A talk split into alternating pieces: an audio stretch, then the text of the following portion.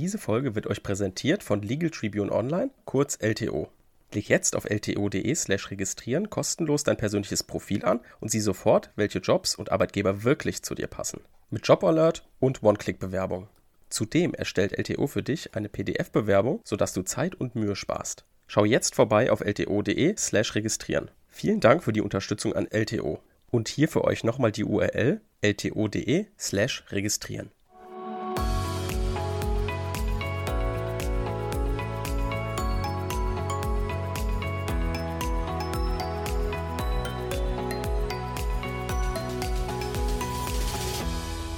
Willkommen zu einer neuen Folge Kurz erklärt. Wir sind heute wieder im öffentlichen Recht unterwegs, befinden uns immer noch im Verwaltungsrecht, im allgemeinen Verwaltungsrecht und schauen uns hier den Verwaltungsakt genauer an.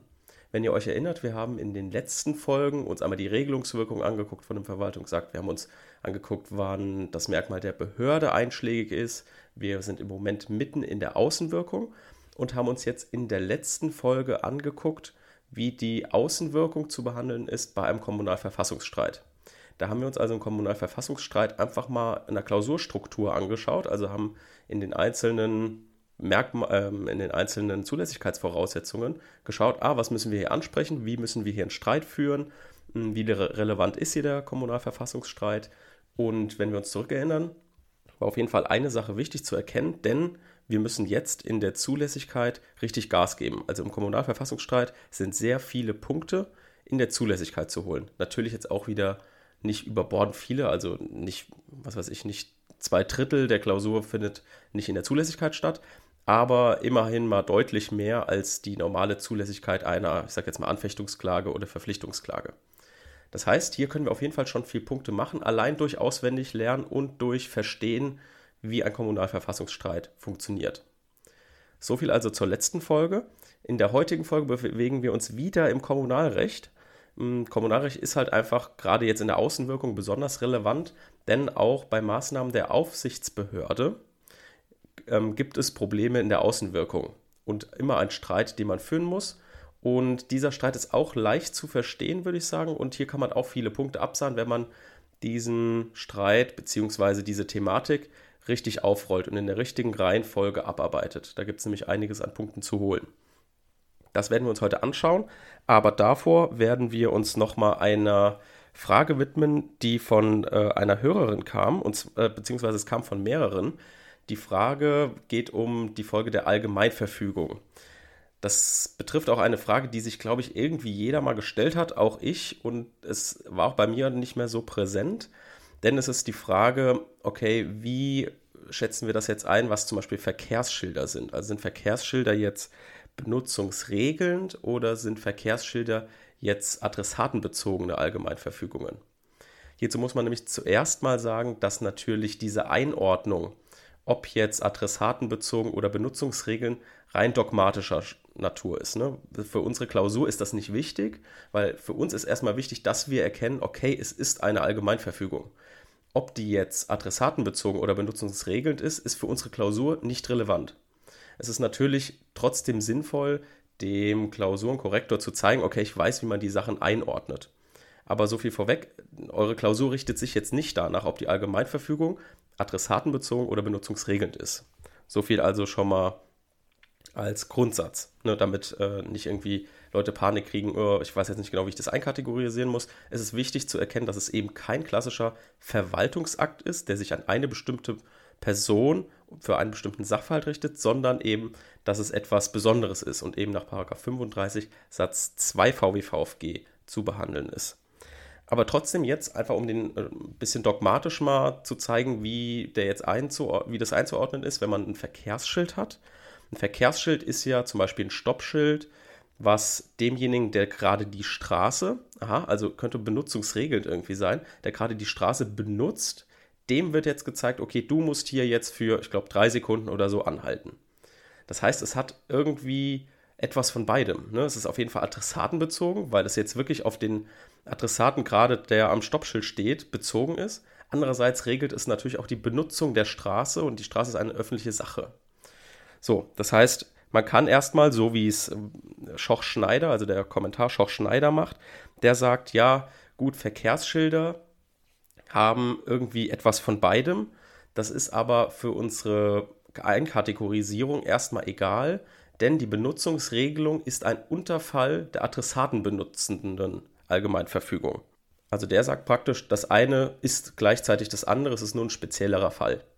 Macht auch irgendwie Sinn, weil es werden ja irgendwie beide, irgendwie etwas aus beidem, haben wir ja gerade gesagt, irgendwie adressatenbezogen und irgendwie benutzungsregelnd. Wir können natürlich auch, wenn wir in der Klausur uns nicht mehr sicher sind, was jetzt herrschende Meinung ist oder wie das Problem, das ist ja kein richtiges Problem, aber wie das richtig eingeordnet wird, kann man natürlich nach den normalen Grundsätzen im öffentlichen Recht ein bisschen argumentieren, denn wenn wir etwas von beidem haben, also wenn wir uns für eine Sache entscheiden müssen, aber wir haben etwas aus der Richtung und etwas aus der Richtung, gucken wir immer auf den Schwerpunkt. Also wir schauen immer, was ist denn jetzt hier der Schwerpunkt von diesem Verkehrsschild das ist natürlich auch nicht einfach zu sagen, weil einerseits ist es natürlich benutzungsregelnd und andererseits ist es auch irgendwie adressatenbezogen. Letztlich ist es aber so, dass man wahrscheinlich im Schwerpunkt schon sagen kann, okay, es ist eher benutzungsregelnd als adressatenbezogen, denn ich hätte mir das jetzt einfach ein bisschen praktisch vorgestellt, dieses Stoppschild regelt ja die Straße immer. Und adressatenbezogen wird das Stoppschild erst, wenn jemand an dieses Stoppschild ranfährt. Das heißt, alleine von, von dem zeitlichen Aspekt ist das Verkehrsschild wohl eher eine benutzungsregelnde Allgemeinverfügung als eine adressatenbezogene Allgemeinverfügung. Und so sieht das auch der Kommentar Mann-Sennekamp. Der sagt auch, ja, Verkehrsschilder sind eine benutzungsregelnde Allgemeinverfügung.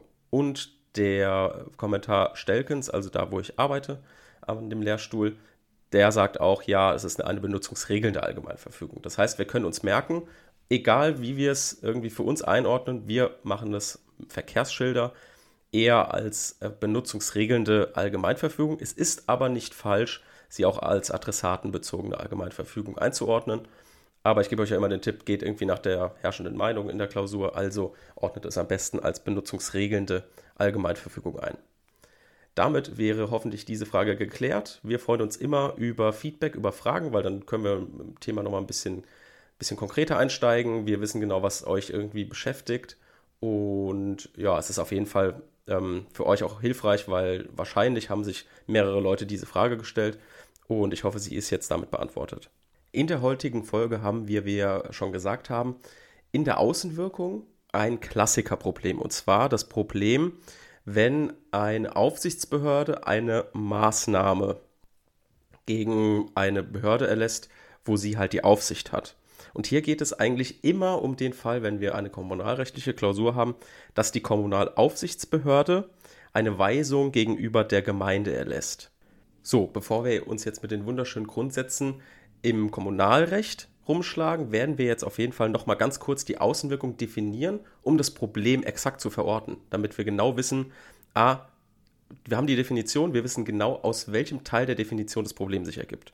Und zwar ist die Definition der Außenwirkung ja, das ist eine Maßnahme, muss final darauf gerichtet sein, Rechtswirkungen bei einer Person zu erzeugen, die außerhalb des handelnden Verwaltungsträgers steht. Und warum könnte das jetzt bei uns ein Problem sein?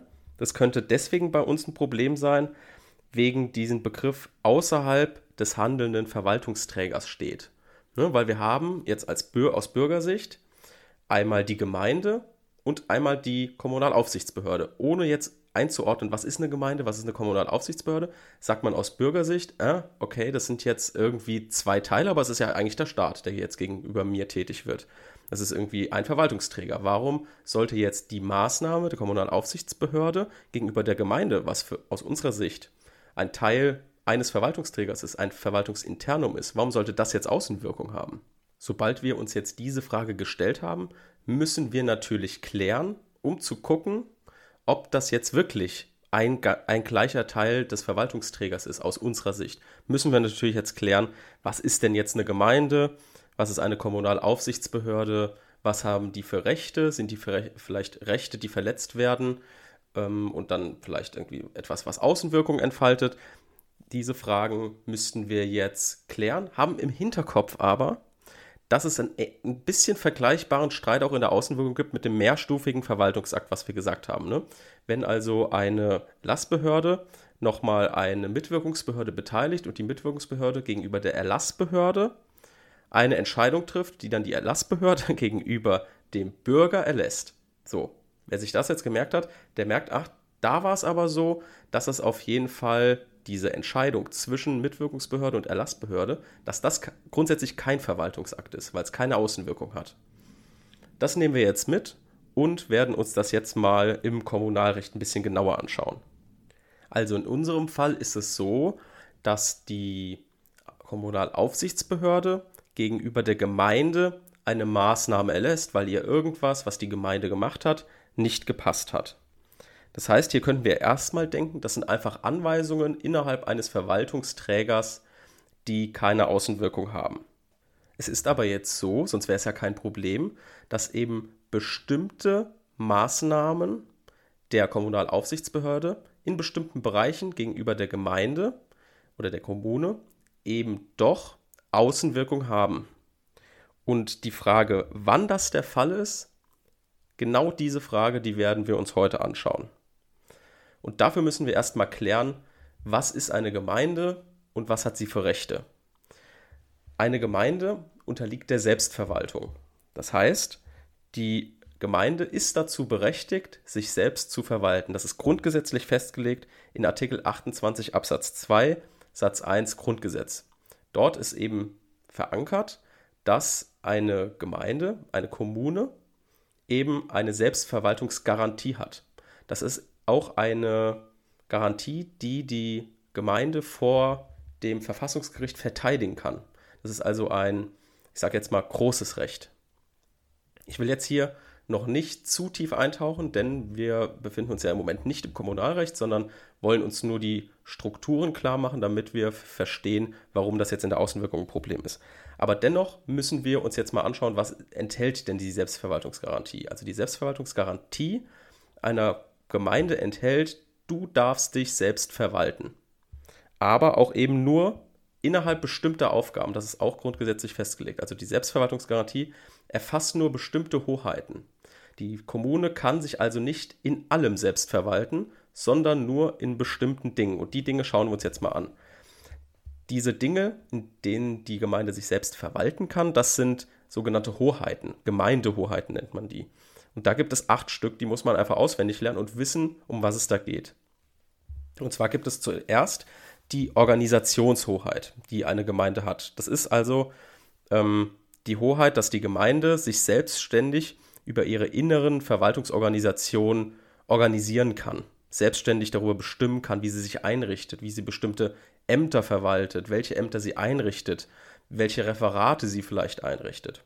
Solche Hoheiten muss ja auch eine Gemeinde haben, wenn wir uns das ein bisschen irgendwie logisch denken. Weil wie soll denn jetzt hm, das Bundesland oder noch besser der Bund darüber bestimmen, ob die kleine Gemeinde XY welche Ämter die ausrichten soll? Das ist ja auch Quatsch. Das ist ja auch Sache des Föderalismus, dass das eben der kleinste Teil der, des Staates selbst entscheiden kann.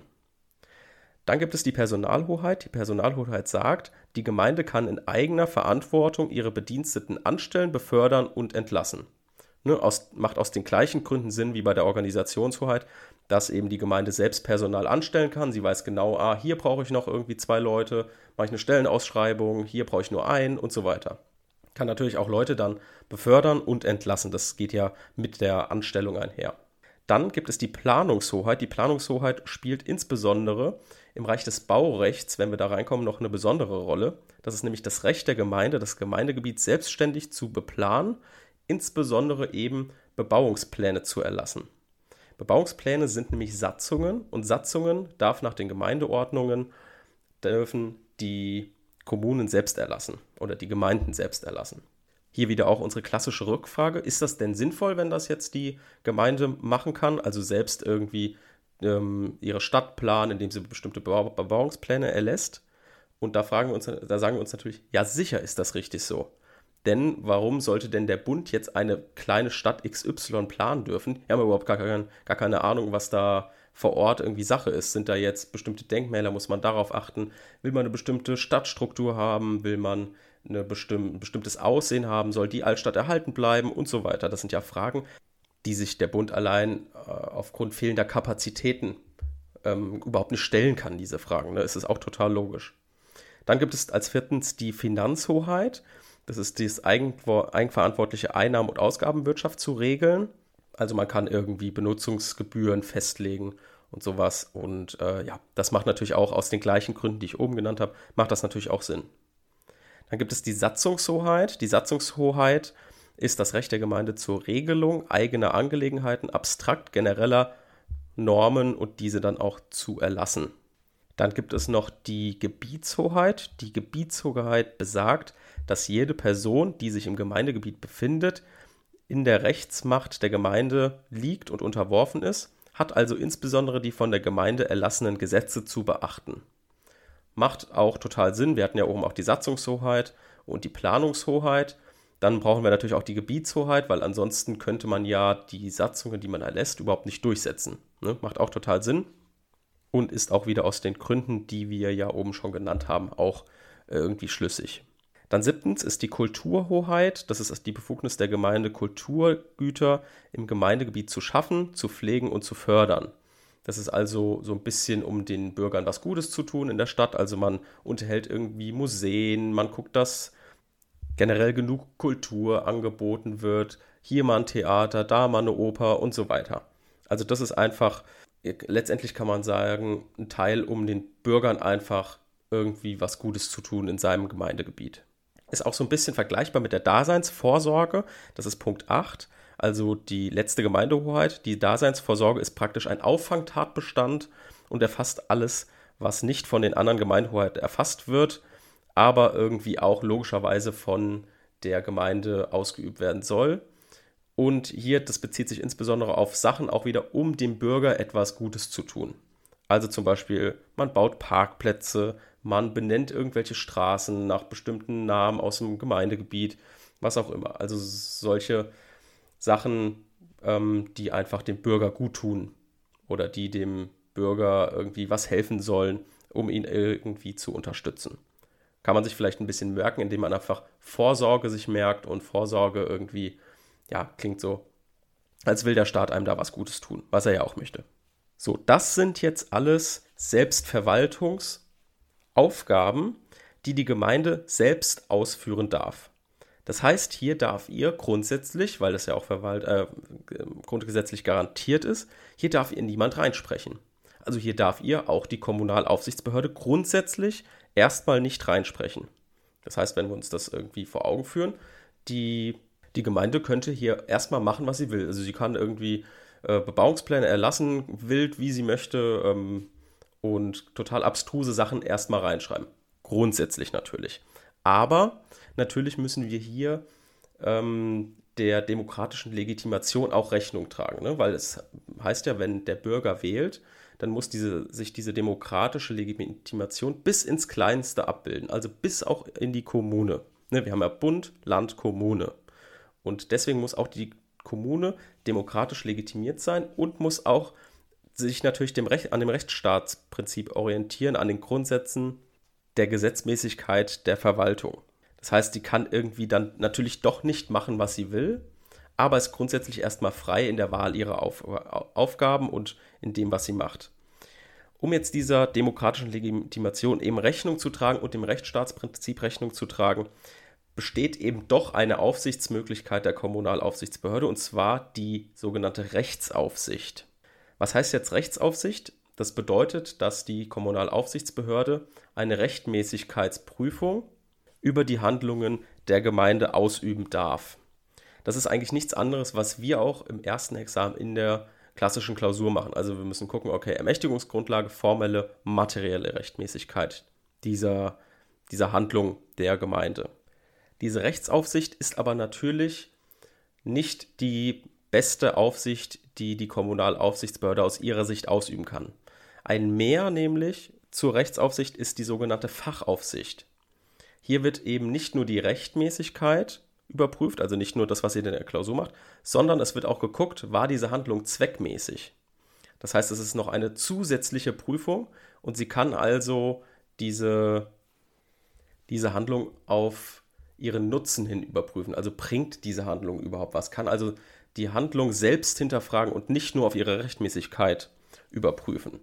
Man merkt schon, okay, das sind aber dann eben nicht Selbstverwaltungsangelegenheiten, weil Selbstverwaltungsangelegenheiten eben nur der Rechtsaufsicht unterliegen und man grundsätzlich sagt, bei Selbstverwaltungsaufgaben, die werden nur von der Gemeinde ausgeführt.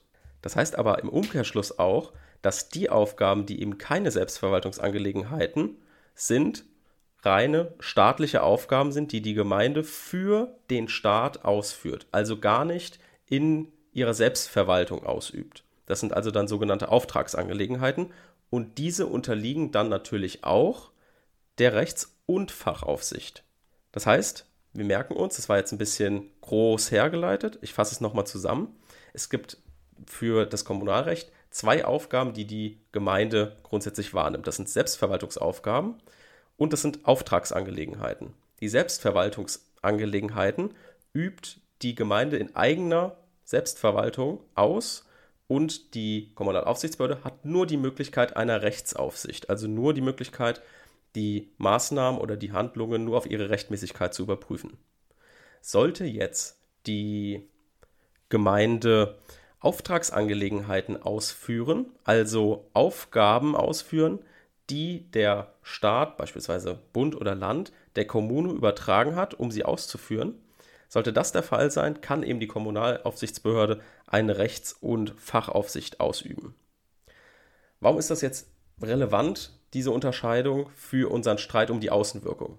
Das ist eben deshalb relevant, weil wir wieder sagen, wenn die Kommune sich selbst verwaltet, also aufgrund ihrer Selbstverwaltungsgarantie, was ein hohes Recht ist, wenn sie aufgrund dessen Aufgaben ausübt, dann kann die Kommunalaufsichtsbehörde lediglich als Rechtsaufsicht tätig werden. Also handelt sie eigentlich im Verhältnis Bürger-Staat.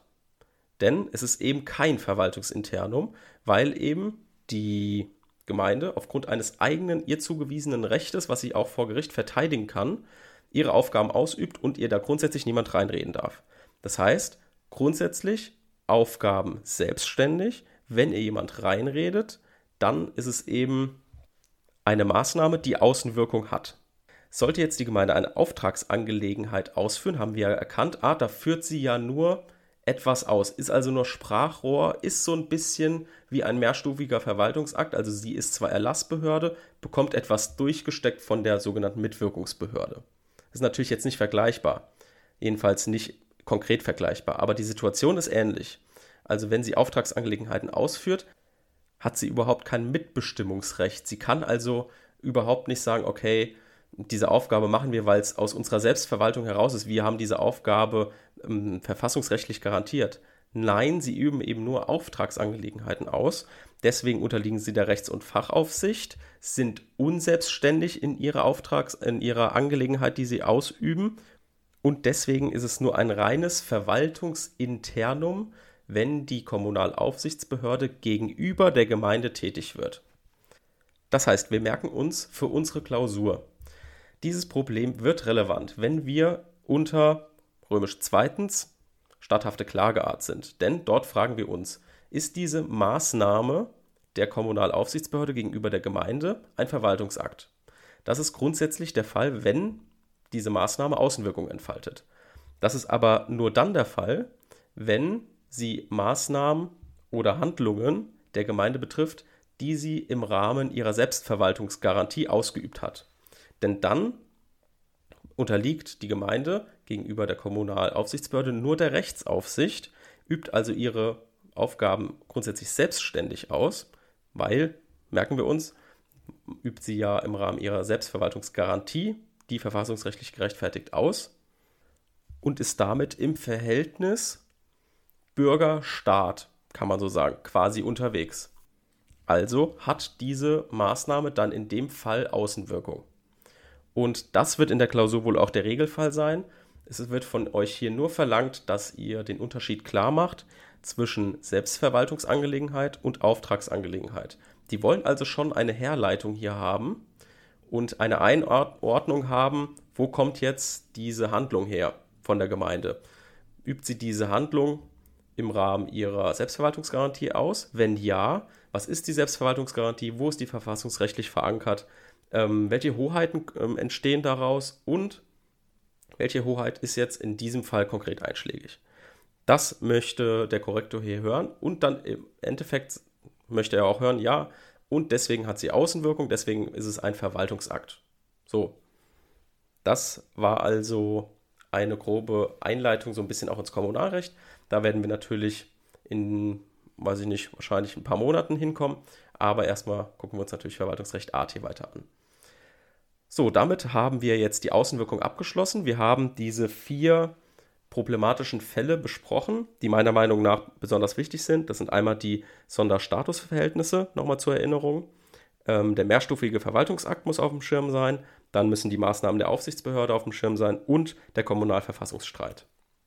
Und damit sind wir erstmal mit den Merkmalen soweit durch. In der nächsten Folge schauen wir uns die Bekanntgabe nach 41 VWVFG an und gucken, wie relevant die, relevant die ist, wo die in der Klausur mal drankommt und welche Konstellationen es da gibt.